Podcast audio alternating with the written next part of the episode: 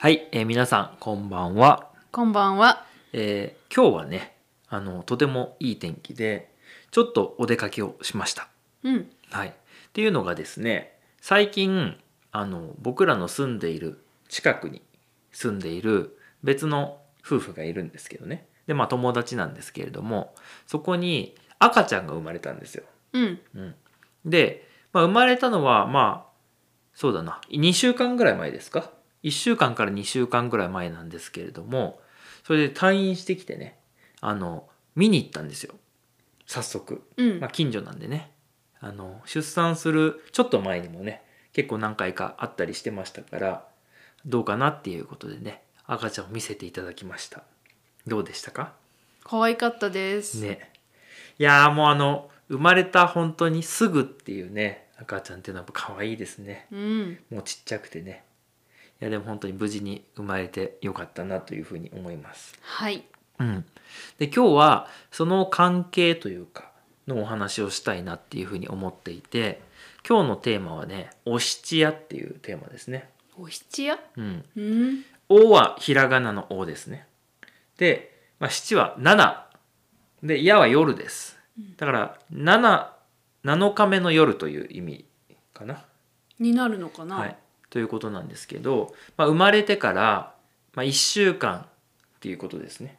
うんまあ大体日本の病院で出産をするとあの出産っていうのは赤ちゃん生まれるとってことですねあの1週間ぐらいはお母さんと赤ちゃんは入院するんですようん。なのでその7日目の夜というのは大体入院してるんですよね、あうのん。普。通ね、そうだね。まあそれか、まあ、ギリギリ帰ってくるかどうかみたいな感じですよね、うん。うん、なんですけど、まあ、その昔ながらのというかね、まあ、家で出産とかしてたわけですね昔はでそうするとあの1週間経った時にそのお七夜のお祝いをしましょうっていうことになるわけですうん。うん、でそれをあの、まあ、どんなことをやってたのかなっていうところなんですけどこれはね結構地域によるところがあってあの、まあ、日本の中でも場所によってかなり違うらしい。うん。です。でちなみにこう僕らの住んでる、まあ、僕の住んでるところですねあの僕のあの僕の家にの近くに住んでるんでねまた違うじゃないですか場所がなので僕のその地元エリアっていうのはあんまりそれを聞いたことはないですねうん。やってるっていうのうん。うん、なので、あのーまあ、昔ながらの伝統がどういう風だったかわかんないんですけどまあいろいろと調べてみるとですね一番は命名式っていうのをやるらしいんです。うん。はい、これ今日難しい言葉ばっか出てきますけど命名っていうのはあと「命の名前」っていう字字を書くんですね。うん。でまあ式はあの卒業式とか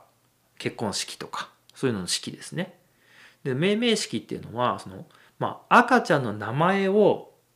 つける式みたいな感じなんですね。うん。うん。というのでよくあの、まあ、ドラマとかではあるかわかんないけどこう命名なんとかっていうこう紙をこう見せますよね。うん。あので僕らも自分たちの子供が生まれた時はその命名っていうのを書いたんですよねうん。でもそれがお七夜の行事だっていうのは僕は知らなかったんですようん。し結構経ってからやりましたよね2週間ぐらい経ってからかなうん。やりましたよねそうですね。それを7日目にやるっていうのはなんか僕は知らなかったんです、うん。うん、でまああの筆でね書くんですよこうそうあのまあ習字書道みたいな感じで名前をこう書いてでまあ例えば家族とかねあとは親戚の人とかにこう見せるっていう感じのまあそういう式があると。うん、であとはあの手形足形こう手にね赤ちゃんの手にこうなんていうの墨というか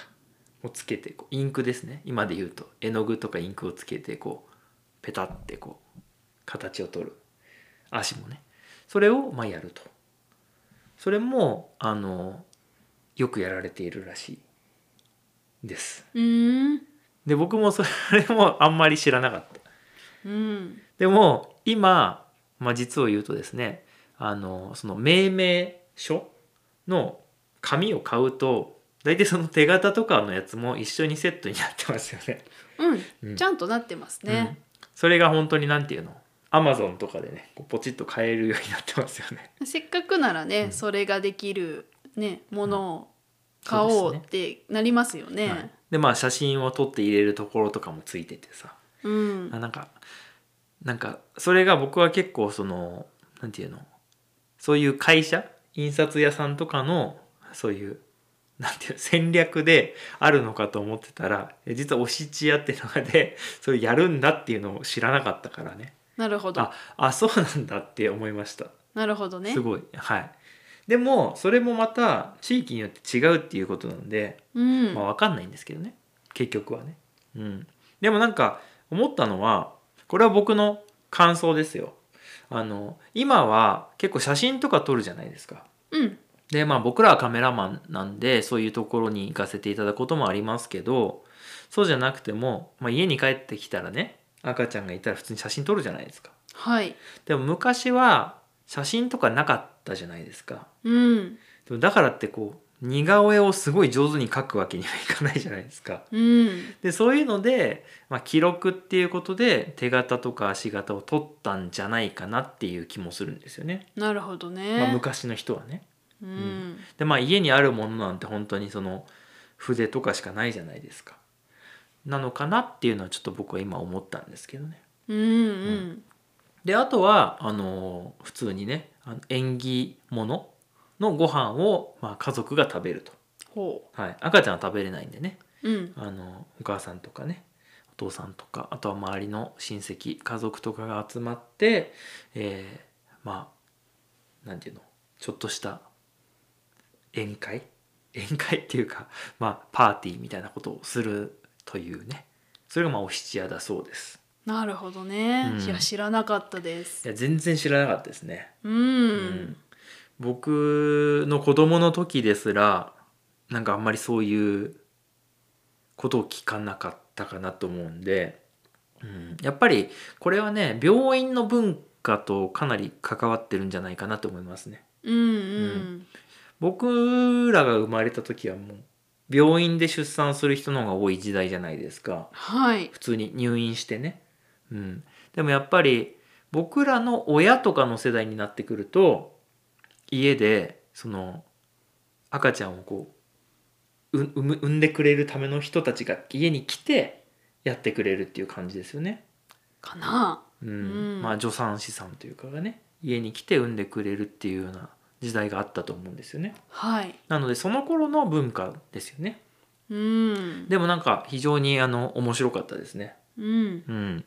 で、まあ、ここで皆さんにお聞きしたいのがそういう文化って皆さんの国や地域でもありますかっていうのをぜひ聞いてみたいですね。そうですねう。ん、まあ今のその筆で名前を書くっていうのはすごい日本っぽいよね。うん、漢字で漢字、まあ、ひらがなもあるかもしれないけど日本っぽいなって思いましたね。はい、なんか手形足形っていうのはどこでもありそうな感じしますけどね。ね、うん、あとはなんかその食べるものとかもさなんかすごい面白い文化もありそうだよねはい、国によって違うでしょうね。あとまあ宗教によってかなり違うんじゃないですか、うんう、ん、いろんなのがありそうですよね、そうですね。はい、なのでぜひ皆さんの国や地域の文化も、えー教えていただけたら嬉しいなと思います、はい、えーということで今日はお七夜というお話をしましたどうもありがとうございましたありがとうございました。ではでは